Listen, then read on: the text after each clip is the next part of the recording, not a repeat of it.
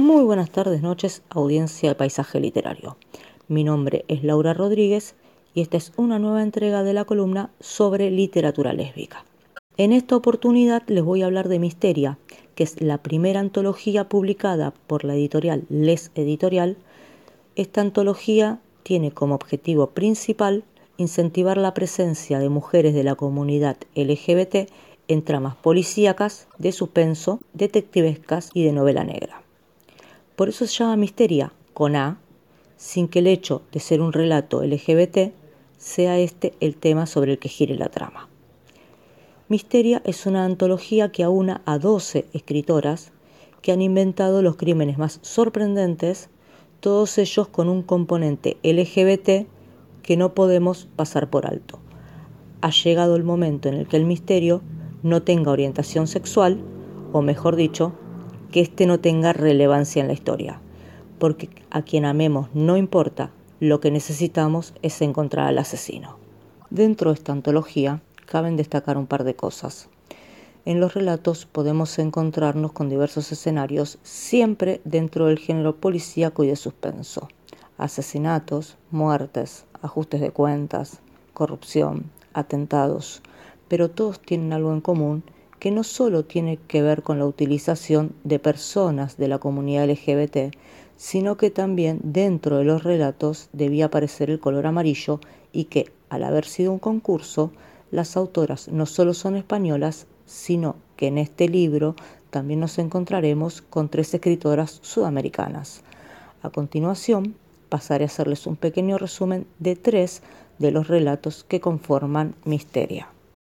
Por mano propia de María Delfina Húngaro, cuenta la historia de Mariana, una chica joven que es asistente de una fiscal, con la cual mantiene una relación más allá del trabajo, y que a causa de un encargo personal de su jefa se ve envuelta en una situación que al día de hoy la sigue mortificando.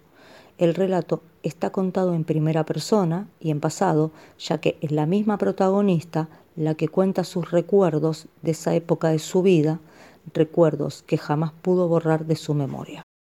Nombres propios de Evelyn González San Martín narra la historia de Europa, quien tras salvarse por poco de un atentado en el tren, decide buscar desesperadamente a su novia, Camila, una chica de la que poco sabremos. Durante el relato nos enteraremos de cómo era su relación, viviremos la desesperación de Europa por encontrarla y las sospechas de ésta tras ver un video del atentado. Por último, les voy a hablar del relato ganador del primer concurso Misteria realizado por Les Editorial. Su nombre es Bajo la Tierra y pertenece a la autora Teresa Gispert. Gertrudis es una detective que vivió toda su infancia en el pueblo en el cual transcurre el relato y a la que le asignan el caso sobre un cuerpo hallado por unos niños que jugaban en un lugar llamado el Portillo.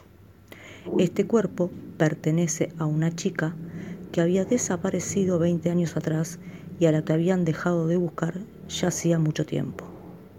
En el presente, Gertrudis, junto con la policía del lugar, deberán averiguar quién, cómo y cuándo la mataron, para poder de esa manera cerrar este horrible suceso que tanto había llegado a conmocionar al pueblo entero. Si quieren saber más sobre este libro o el resto de las colecciones de Les Editorial, pueden entrar en la página www.leseditorial.com. Esto ha sido todo por este miércoles. Nos estaremos escuchando el miércoles que viene. Hasta la próxima.